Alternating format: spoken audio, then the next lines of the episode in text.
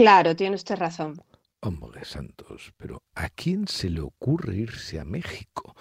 Mire, cánteme algo que le cante algo, así en, en, en, frío. Sí, una ranchera, claro. Eh, son las 4 de la mañana allí, ¿no? Eh, pues es el momento. pero ¿Qué viene, ¿qué viene de la embajada jarocha? El tiempo y el espacio, ¿no? No se crea. no existe el tiempo y el espacio en estas conversaciones. Viene de la embajada jarocha, ¿no? Eh, ha estado por ahí bailoteando, como siempre, ¿no? Pero no, pero iré, le aviso ya. Que voy a ir y voy a bailar. Ya. Eh, se me acabó la fuerza de mi mano izquierda. Voy a dejarte el mundo para ti solita. Como al caballo blanco le solté la rienda, a ti también te suelto y te me vas ahorita. Muy bien. Y cuando al fin comprendas que el amor bonito lo tenías conmigo.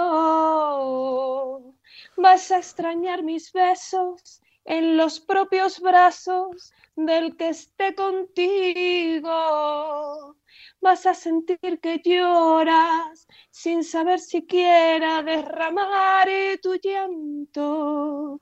Y has de querer mirarte en mis ojos claros que quisiste tanto, que quisiste tanto que quisiste tanto. Santos. ¿Qué le parece? Pero, vamos, pero me parece, me parece maravillosa. ahora se va a ir cada semana a México porque veo que eso le inspira profundamente. Oiga, eh, es José Alfredo. José Alfredo, José Alfredo. Eh, este es un maravillosa por otra parte. Eh, sabe que ahora hay una, bueno, yo no sé si igual no es nueva, pero yo la acabo de descubrir, hay una función ahí en Google eh, que es un, una, especie de Shazam con que canturreas y, y te reconoce la canción. Eh, o sea, Ay, pero eso es maravilloso. Ah, sí, sí. O sea, uno canturrea algo que ha olvidado, ¿no? El título, y entonces, eh, bueno, pues como el Shazam ese, pero, pero canturreando. O sea, que usted tiene ahí un horizonte nuevo. Eh, bueno, ya sabe, ya sabe que no me gusta nada que esté usted en México. ¿no? Ya, ya. Eso es una, me lo ha dicho. Es una cuestión que, en fin, que usted tiene que tener en cuenta, ¿no? mire. A usted viene porque va, porque, en fin, bueno, cuestiones familiares, cuestiones, en fin, amicales, eh, todo lo que usted quiera. Pero, eh, claro, México, eh, México es un país donde la gente no debería vivir. porque, ¿por qué no? Porque, porque, mire, hay una cuestión fundamental cuando uno claro, nacer, nacer en un país es, es puede ser una condena. Puede ser una condena. Es verdad que hay muchas condenas que, uno no, elige ni, ni, que es responsable. La condena biológica, la condena de la, de la clase social, etcétera, etcétera. Pero eh, yo, cuando hablamos de estos asuntos de la, de la emigración, y, y, este, y este momento es un asunto para hablar de, es un momento para hablar de este asunto porque es como sabrá, han, han aprobado en la Unión Europea la reforma, el endurecimiento suave, moderado y modulado de las condiciones migratorias, ¿no? Eh, claro, hay una cuestión aquí muy importante, ¿no? Eh, sí, yo, en fin, tengo una gran comprensión porque eh, naturalmente todo esto se regule y permita, sí, sí, todo ese sentido común, digamos, de los países que tienen que em, tratar a las personas eh, y lo voy a decir en el buen sentido de la palabra, como si fueran mercancías en un mercado, es decir, pues a veces no se pueden producir demasiados tomates, a veces el mercado, el mercado regula con esa mano invisible, bueno, pues efectivamente hay correcciones que hacer a, la mano invisible, lo que usted quiera. Y así se tratan las personas y es lógico que así sea. Pero claro, hay un punto por debajo de todo eso que a mí siempre me revela, ¿no? Y es que eh, cuando uno quiere romper la condena mm, de vivir en un lugar que no ha elegido y en un lugar donde los derechos no se respetan, en un lugar donde eh, la muerte acecha, en un lugar donde eh, el hambre es el pan nuestro de cada día, etcétera, etcétera, claro, uno tiene el derecho inalienable de romper esa de romper esa, esa condena, ¿no? O sea, eh, hay que rebelarse contra, sí, muy bien, regúlense, pero, eh, pero, es como la regulación de la cárcel, yo siempre lo digo, ¿no? Eh, bueno, pues el preso se escapa, la primera obligación del preso es escaparse, bueno, en fin, el lugar común. Mm, pero con la emigración pasa algo parecido, ¿no? O sea, sí, sí, regulemos, pero el reconocimiento profundo de que alguien tiene derecho a romper esa marca de Caín que en un momento determinado eh, un país te estampa, ¿eh? Un país en una, en una mala suerte histórica como la, que hoy, por ejemplo, atraviesa México o atraviesan tantos otros países o Venezuela. Eh, sí, aunque, aunque no es la parte económica. México en ese sentido, la parte económica es compleja porque sí es un país muy rico y la economía, la macroeconomía va muy bien y si incluso se se observa ese dinero en las calles, ¿no? Sí, pero en, en las calles donde uno no puede caminar 200 metros eh, con seguridad. Claro, y eso, por, eso, por ejemplo, es una, es una marca. O sea, eh, usted y yo lo hemos hablado muchas veces, ¿no? Cuando, porque usted ha hecho el camino de ida y vuelta. O sea, usted nació aquí, y se fue a México, volvió.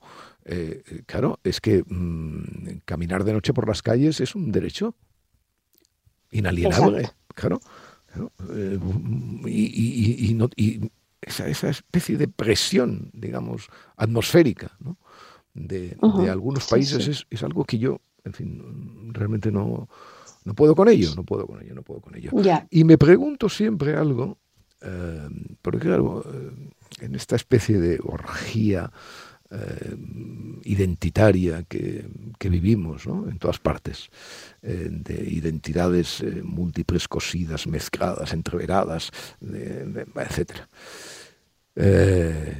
siempre me llama la atención que se prestigie ¿no? el, sentimiento de pertenencia. No, no es que yo soy español, es que, es que hay algo que me ata aquí, algo telúrico, es que yo soy mexicano, es que, bueno, es que es mi país, es que... Bueno, pero, pero ¿cómo es posible que ese... Pero es que ¿cómo es posible que ese sentimiento de pertenencia domine, domine a la cuestión objetiva de que es en este país mm, donde te estás marchitando, donde estás viviendo una vida inferior a la que podrías vivir en cualquier otro lugar. O sea, ¿cómo es, cómo es posible que ese prestigio social de la identidad todavía se imponga respecto de la evidencia de que uno mm, tiene que elegir el mejor lugar para ser él, ¿no? con independencia de esas llamadas melodramáticas de la, de la especie y de la sangre y de toda esa basura. ¿no? O sea, en fin, me, excito, me excito. Sí, ya lo veo, ya lo veo. Eh, me excito, eh, me excito porque, claro, además, mm, ayer se marcharon las, las eh, estas, estas, estas, delegaciones, que esta delegación que ha venido aquí a, a Cataluña a examinar la a examinar cómo va el, la cosa lingüística, ¿no? O sea, cómo... Exacto, es una misión europea, sí.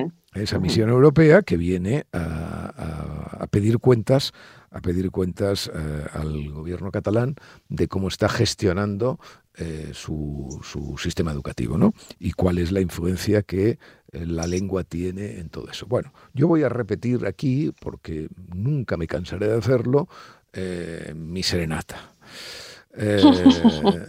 la lengua, tratándose de lenguas.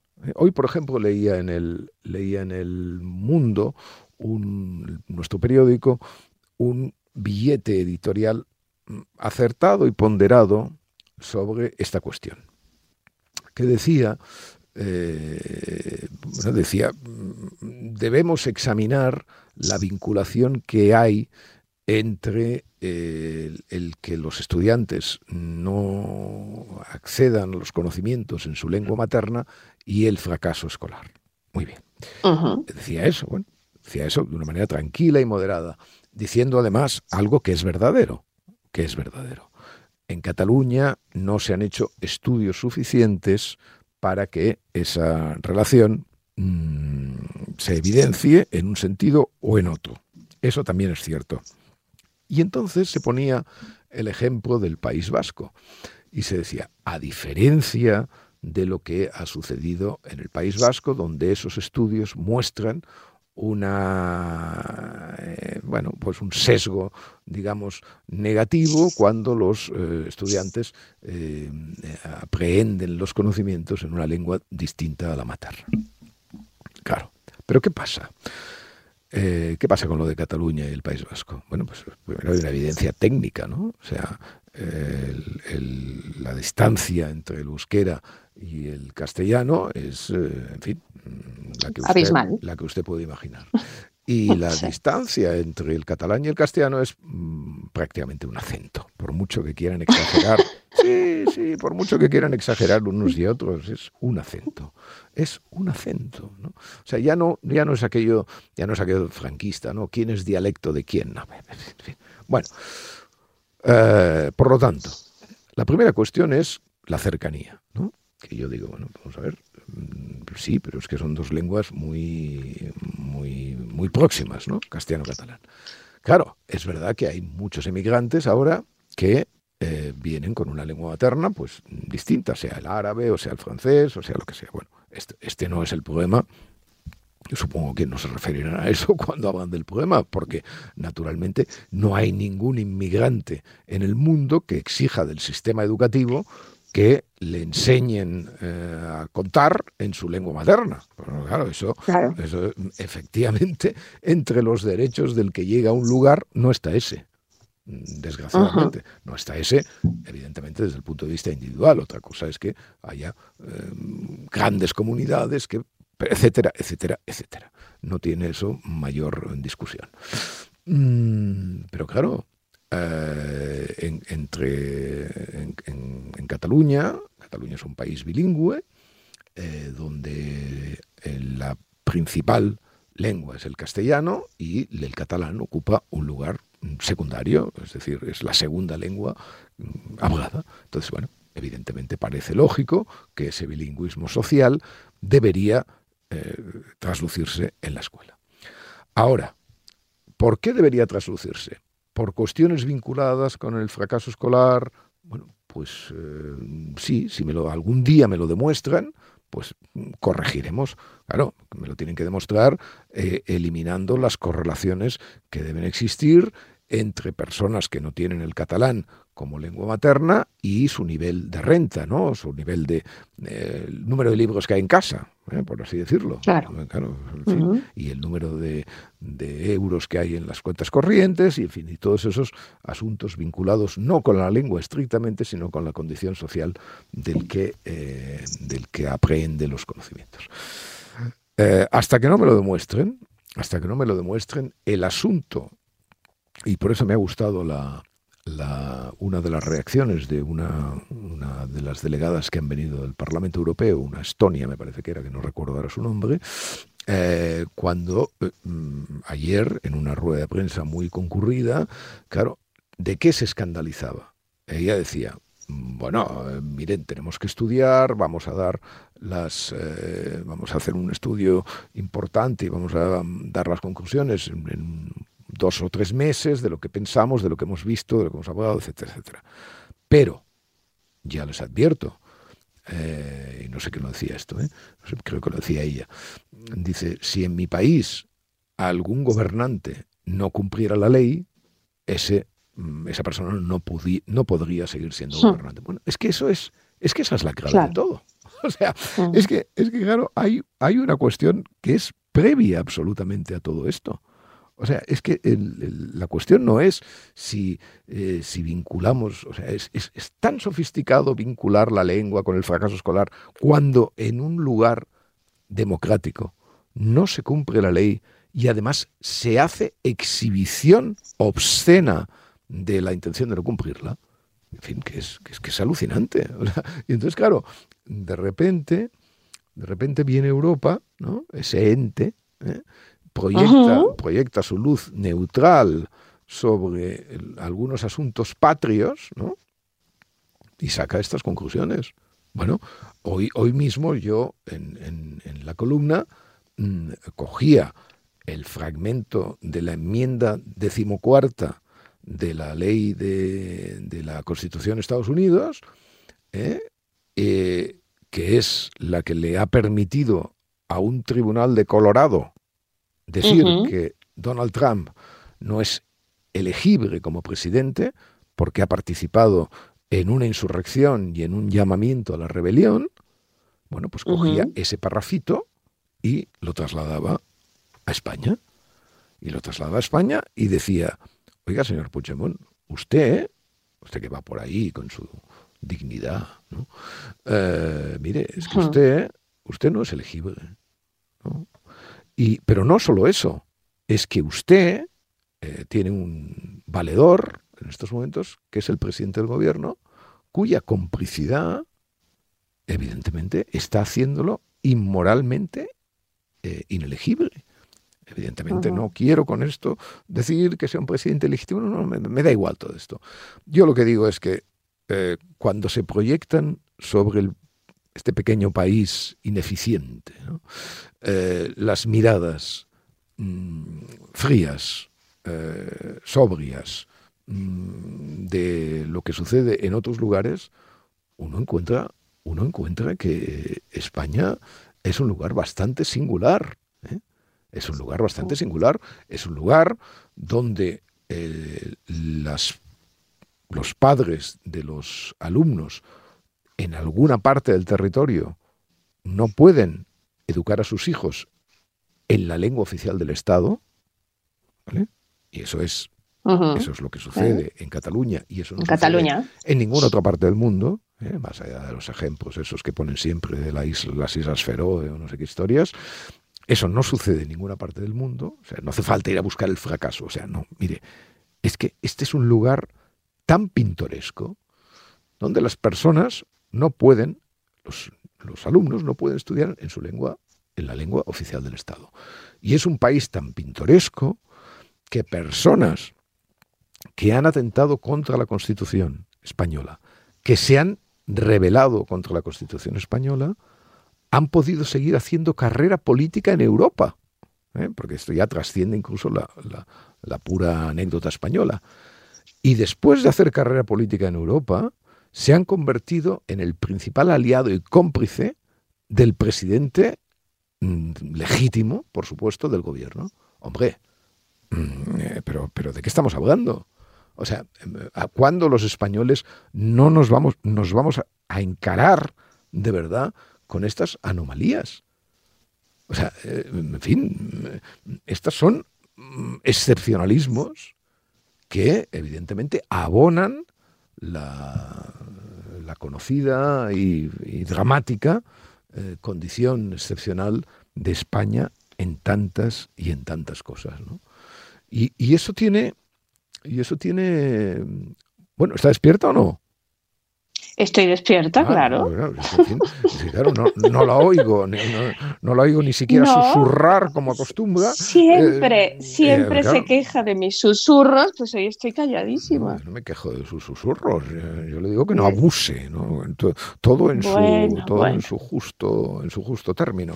Pero claro, como ahora qué hora es allí, eh, son las cuatro o las cinco de la mañana, ¿no? Las cuatro y media de la mañana. Imagínese usted. Bueno, entonces eh, el, sustrato de todo esto del excepcionalismo, claro, hay muchas, muchas razones de ese pintoresquismo tan barroco español. Me voy a referir, por ejemplo, a una, a una cuestión que acabó ayer y que ha tenido un largo excurso y que le voy a resumir para usted porque, eh, porque es un asunto mm, de gran interés. hace, hace un par de años, o tres años, no sé, no sé cuántos años, o cuatro, o cinco, no sé, porque el tiempo se deshace como en nuestras conversaciones. Eh, la diputada Cayetana Álvarez de Toledo eh, hizo una intervención, una memorable intervención eh, parlamentaria, eh, que acabó mm, después de que el diputado Pablo Iglesias, en aquel momento portavoz del, y vicepresidente del gobierno de Podemos, la llamara obscena y repetidamente señora marquesa, mm, la diputada Álvarez de Toledo eh, le llamó al orden y acabó su intervención diciéndole, mire, eh, hablando de, genealogías como usted hace, mm, se lo diremos una vez, usted pertenece a esa aristocracia del crimen eh, de ser hijo de un terrorista. Bueno, entonces... Lo recuerdo. Usted lo recuerda. Bien, entonces, a partir de esta afirmación han sucedido cosas realmente que, que iluminan perfectamente el estado de la conversación pública española, pero no el estado de la conversación pública española de estos, de estos chicos que a usted la jalean cada día en, Twitter y todas estas cosas, ¿no? O sea, no, no, no, O, sea, o sea, del estado de la conversación pública española eh, de las élites, ¿no?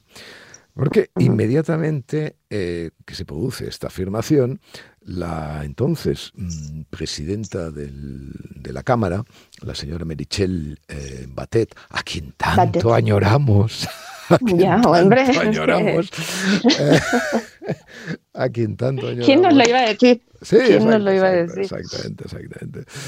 Eh, le, se dirige a, a, la diputada y le dice, mm, retire usted por favor, ¿quiere usted retirar esa afirmación de, sobre el hijo del terrorista y tal? Y evidentemente eh, la diputada se niega y la presidenta, al negarse, le dice, bueno, pues muy bien, estas eh, palabras vamos a retirarlas del, orden del día. Vamos a retirarlas del, diario de sesiones. Bueno, eh, estas palabras decían, insisto, que el padre del señor Iglesias eh, había sido un terrorista. Mm, bueno, había pertenecido, por, por, haber pertenecido al FRAP. Exactamente, al llamado Frente Revolucionario Antifascista y patriótico, ¿no? Que tanta... algo de lo que se había jactado el propio eh, Pablo Iglesias muchas veces. Claro, por supuesto, sí. Pablo, Pablo, Iglesias, su padre, en fin, y todas esas cosas, porque mm, además el FRAP, yo siempre eh, he escrito alguna vez sobre esto, y el, el FRAP, ¿no? Ese, ese, nombre, ese nombre estaba lleno de, de, eh, estaba lleno, por cierto, de concomitancias y de asociaciones y de ecos guerrilleros.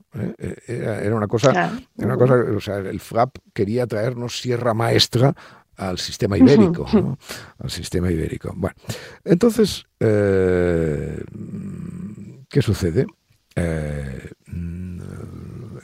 la diputada mm, plantea un recurso de amparo ante el Tribunal Constitucional mm, diciendo que esas palabras tienen que figurar en el diario de sesiones tal como fueron pronunciadas. Y entonces desarrolla un argumento mm, básico, ¿no? y es que, eh, porque la, y es que eh, ser terrorista es una condición objetiva. En fin, alguien es terrorista, ¿no? Diga lo que diga eh, la BBC o diga lo que diga la señora Merichel Batet.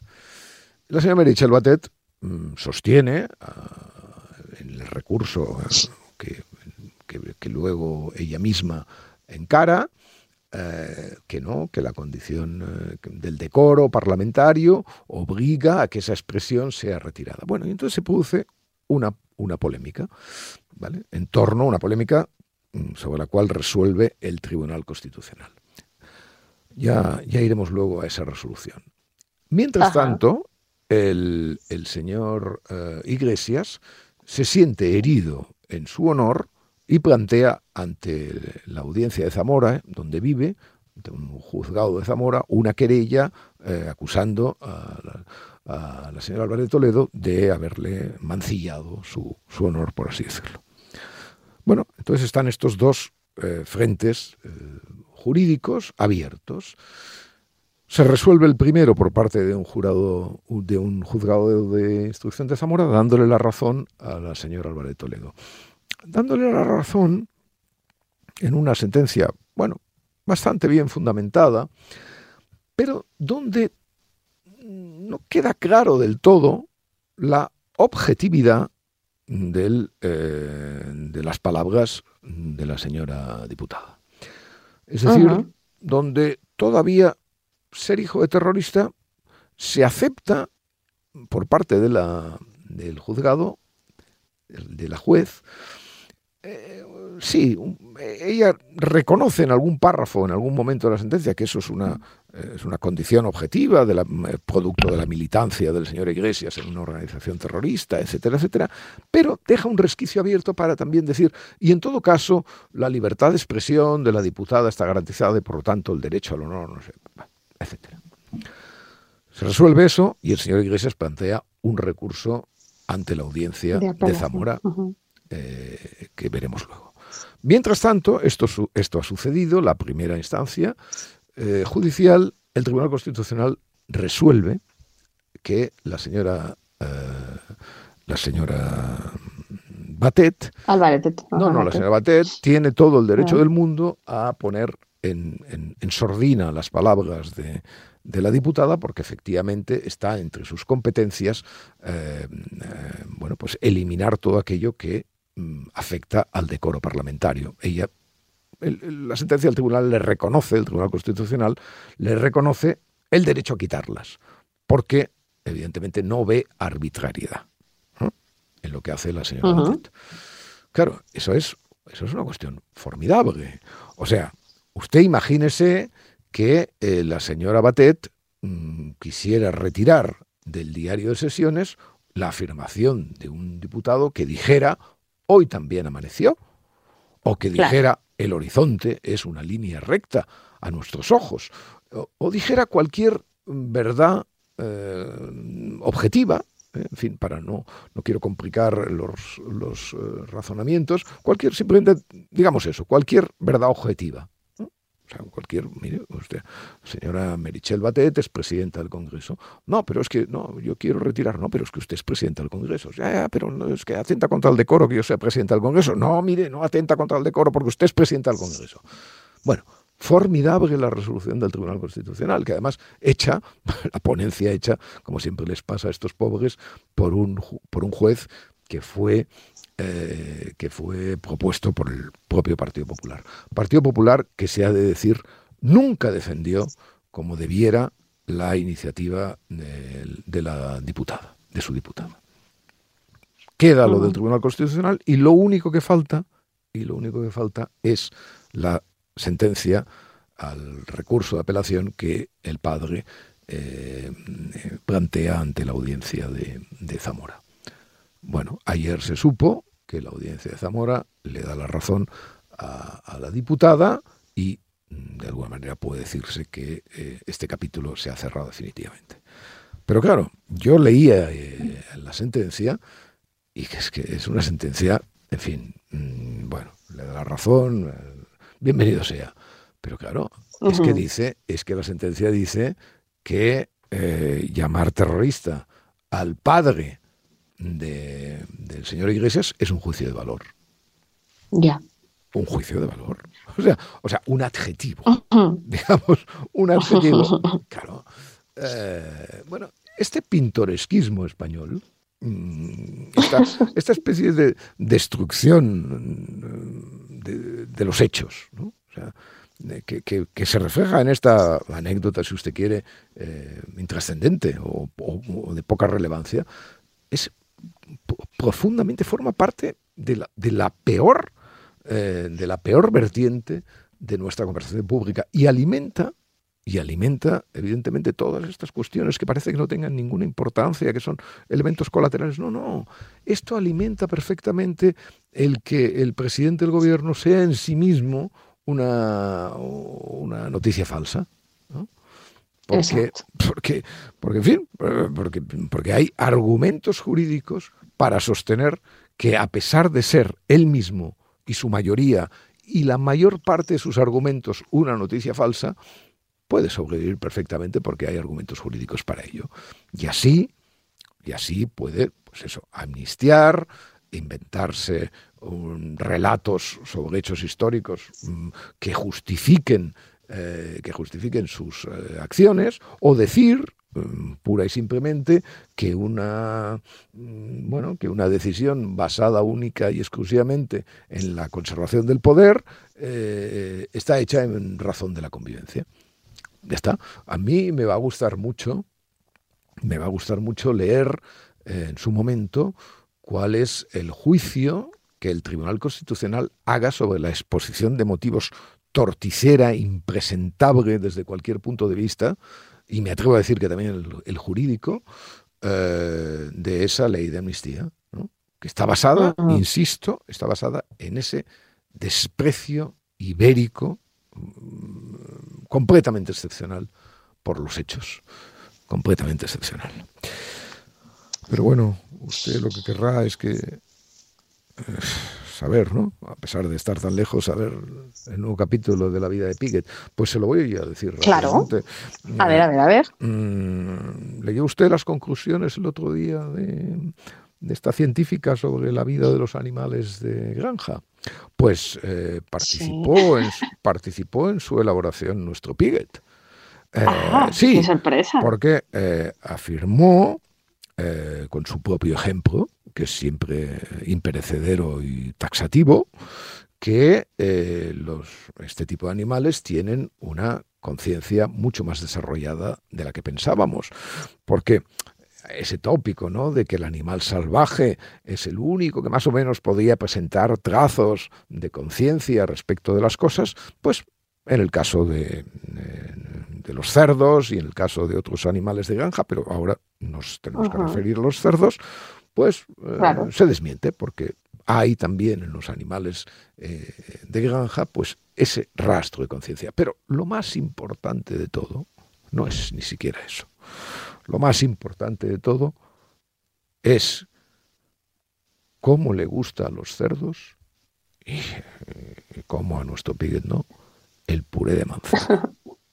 Se pirran por el puré de manzana es, es un artículo muy bonito en la revista Science, sí. El puré de manzana. Pero en fin, ya sabe usted, cuando el cerdo quiere ser jamón. Solo puede ser Joselito. Eso es. Y bueno, y, y aligeremos un poco la, aligeremos un poco el drama de esta conversación, ¿no? Porque entre que usted está en la noche mexicana y que solo hablamos de cosas desagradables como la desaparición de los hechos, eh, las mentiras, el catalán, por cierto, una, de las cosas que me ha preocupado, me he olvidado de decir antes, del diagnóstico, en realidad lo que más me ha preocupado el diagnóstico de nuestros europeos sobre Cataluña es que han dicho que el catalán está eh, en perfecta salud. Sí, sí. A mí eso me preocupa, ¿sabe? Porque estoy por la desaparición la desaparición eh, paulatina, eso sí, de las lenguas para que nadie se quede sin lengua en la boca, ¿no? Pero, pero, bueno, no, no, no, no, es una gran noticia la buena salud del catalán, desde luego que no. Eh, bien, eh, pues no sé, lubricando, lubricando, ¿no? ¿Le parece bien el verbo? Lubricando un poco la, conversación. Muy sugerente. Hábleme usted de las, de las mamis libertinas, ¿no? Ah, bueno, eh, se refiere al escándalo sexual que ha, provocado la caída del presidente de los republicanos de Florida, ¿no?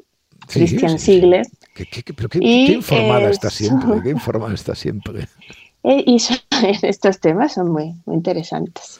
Eh, Bridget Ziegler, además su mujer, es la fundadora de un grupo que se llama eh, Moms for Liberty, que es Mamás por la Libertad, ¿no? Y al parecer ha habido una denuncia, una denuncia de violación de una amiga de ambos, hasta lo que se sabe, porque no se sabe la identidad de ella, que se conocían desde hacía 20 años, y eh, al ir a hacer un trío, pues eh, bueno, pero a ver, a ver, a ver. Como que se echaron para atrás y la acusaron de, de, violación. Pero, a ver, a ver, pero vaya lentamente. Pero, primero usted habla al ir a hacer un trío, como si me dijera al, ir a comer un poco de puré de manzana, pues, eh, hombre, no, pues, oiga, esto del trío, explíquelo, ¿no? ¿En qué consiste? En fin, no, no todo el pues mundo. Bueno, ¿cómo voy a explicar eso? Bueno, ¿cómo voy a explicar eso? que las cosas hay que encararlas naturalmente. ¿no? bueno, ya, pero claro, usted con una, habla usted con una naturalidad de los tríos como si, en fin, eh, eso fuera... bueno, eh, bueno el caso es que eh, el, asunto es que, claro, estos escándalos sexuales en Estados Unidos siempre arman gran revuelo y ha provocado que se destituya a este Christian Ziegler y se pide la dimisión de ella de su grupo de mamás por la libertad, al que llaman ahora jocosamente mamás libertinas, pues, pues, pues está. que es hipócrita, que sea un grupo conservador contra los valores eh, wokis en las escuelas y que se esté dedicando la señora pues, al trío. Bueno, eh, esto es, un, es otro de esos asuntos maravillosos que están en la esquina de las cosas, pero que... Mm, su luz eh, cae sobre el centro de nuestras preocupaciones. Porque, bueno, vamos a dejar eh, evidentemente al margen el tema de la violación. Si efectivamente este sujeto eh, violó a esta persona, pues nada, que pague como debe pagar. por supuesto. Como debe pagar según el Código Penal americano. Dejemos eso al margen. pero claro, aquí la cuestión está. La cuestión que está, mm, la cuestión que ha llevado de alguna manera esto a las páginas de los periódicos es que eh, estas personas tienen una eh, vicios privados, virtudes públicas, ¿no? Esto es esa, esa, especie de, tensión entre una cosa y otra. Eh, o sea que siendo mm, personas vinculadas con el conservadurismo político y moral, eh, se avengan a, la práctica de, tríos. Pero claro, yo, eh, ¿qué quiere que le diga? Mm, en fin, ¿usted cómo lo ve esto? O sea, eh, ¿hay alguna, alguna, no sé, hay alguna línea en el reglamento de esta asociación que prohíba hacer tríos? Mm, no me lo parece. Ya, pues ¿de dónde sale todo eso entonces? ¿no? supongo que sale del catolicismo, ¿no? Y de la eh, necesidad de mantener estrictas relaciones eh, sexuales pues con tu pareja y todas esas cosas, digo yo, ¿no? No hay una, una cosa específica en esta asociación, ¿no? ¿O sí? No, no, no, no lo sé, no me consta, ¿no? simplemente luchan contra la cultura woke en las escuelas. Bueno, ya, pero... Hasta me parece que tienes razón de ser. Pero vamos a ver, pero, la, pero los woke en las escuelas, eh, eh, los, los, tampoco están diciendo que hagan que haga tríos todo el mundo. claro, claro, claro, claro, por eso digo, por eso digo. Es decir, ni, tampoco me parece que los woke tengan un, un, decálogo de las prácticas sexuales, eh, en fin, más o menos aceptables o aceptadas. ¿no? Así es, porque es una cultura que prima la identidad sobre el placer entre otras cosas. ¿Y con eso qué quiere usted decir? No, pues que eh, eh, eh, alguien que se oponga a esa cultura haciendo tríos, pues entra dentro de lo lógico. ¿no? sé, pero yo no sé nada. en cualquier caso, el, asunto este de la hipocresía,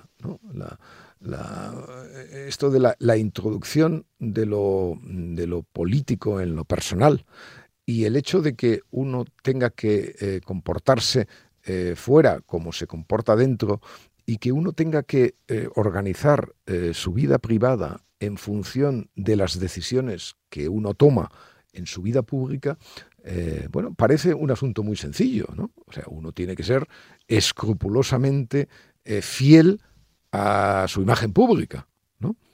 Pero ¿quién es escrupulosamente fiel a su imagen pública? ¿Quién lo es?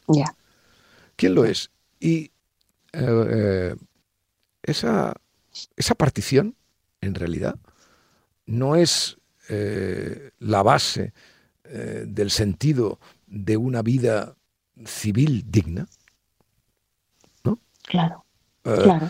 No es, no es esa, esa especie de bisagra, ¿no? de puerta abierta y cerrada la clave de la, de la cordialidad civil. Eh, eh, claro, porque es que, además, luego hay una cuestión, esta, esta noticia me parece que la leí en la prensa socialdemócrata, ¿no?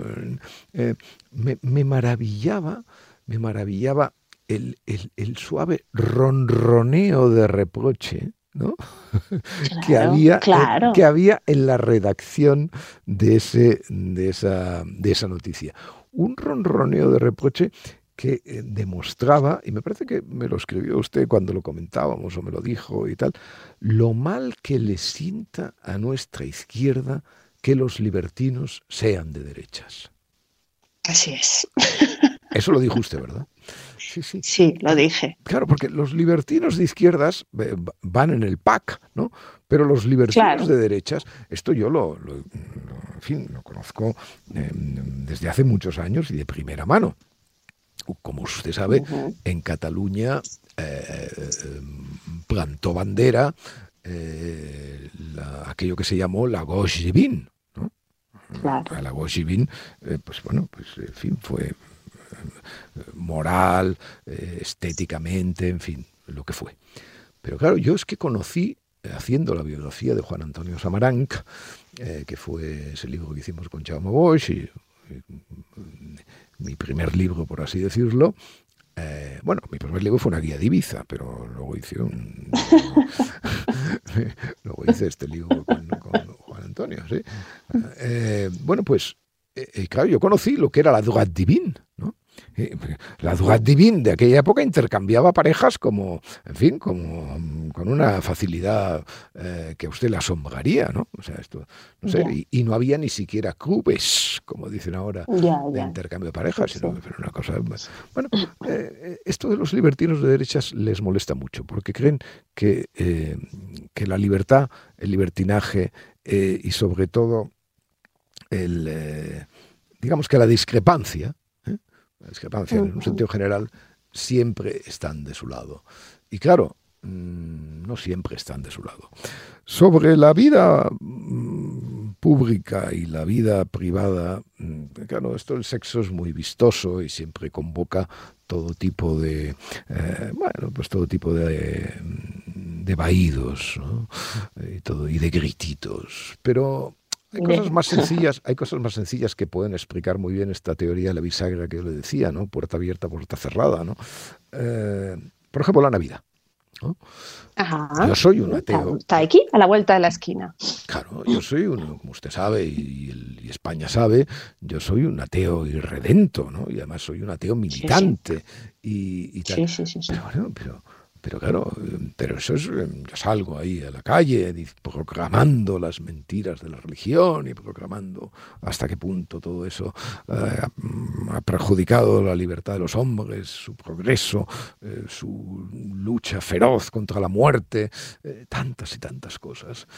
Pero claro, yo cuando canto los campanilleros eh, de, agujetas eh, a la puerta de un rico apaliento, vino Jesucristo, limosna pidió. Puerta de un rico avariento, llegó Jesucristo, limosna, pidió. Pues claro, se me, se me se me, se me, se me echa el pecho, ¿no? O sea, y, y, fustigo de una manera violenta la cursilería de tantos, eh, de tantas gentes que están en contra de la Navidad y en contra de, la vuelta a casa y en contra de eh, hay algo, hay, hay algo más. De la, familia, ¿no? claro, pero hay algo, hay algo menos grabado o sea, hay algo más grabado en el corazón de todas las gentes que hoy viven en España que el anuncio del almendro, de vuelve a casa por Navidad.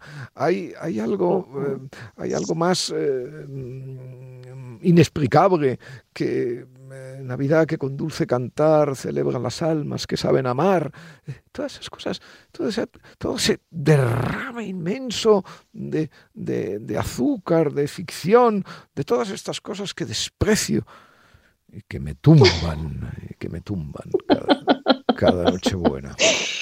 Santos. Bueno, feliz Navidad. Feliz, feliz Navidad, Navidad, pero ya sabe. Dígame. Al mundo nada le importa.